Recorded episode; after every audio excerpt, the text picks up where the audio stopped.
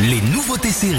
Bonjour à tous. C'est d'abord le retour d'Emily Cooper, l'héroïne d'Emily in Paris, dont la saison 3 est sortie cette semaine. La jeune américaine travaillant dans le marketing et installée à Paris va devoir faire des choix amoureux, professionnels et de vie. J'ai pris une décision romantique et elle m'est revenue dans la face. Concernant le boulot, Gabriel, Paris.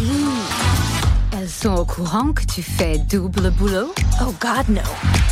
Il y a Sylvie qui veut te voir dans son bureau et sur le champ. Elle est vraiment fâchée. Ça a été une joie de te connaître.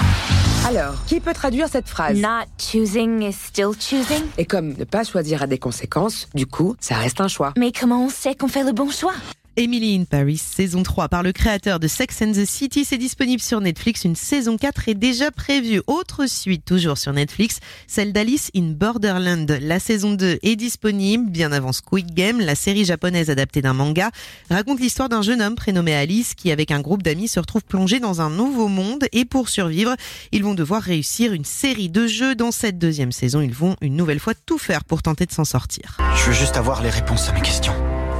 Savoir qui est derrière ce jeu de ravagé. On peut savoir qui vous êtes Et si on parvient à faire tomber toutes les figures, peut-être qu'on pourra retourner dans notre monde. Qu'est-ce qu'on apprendra quand tous les jeux seront finis Alice in Borderland, saison 2, c'est disponible sur Netflix. Et puis on termine avec cette série comique disponible sur Disney+, Visful, l'histoire de Rulio, la trentaine, qui va devoir gérer Louis, son cousin, ancien membre d'un gang et qui vient de sortir de prison. Mon cousin a passé 8 ans de sa vie en prison. Pardon, je suis en retard Mais cet idiot refuse de m'écouter. Pourquoi t'as le corps d'un mec de 19 ans, mais le visage d'un type de 56 ans Le prends pas mal, mais tu passes pour une petite lopette. D'après plusieurs études, l'espérance de vie moyenne d'un gangster ne dépasse pas 24 ans, alors que l'espérance de vie d'une petite lopette est de 76 ans. Visful, c'est disponible sur Disney+.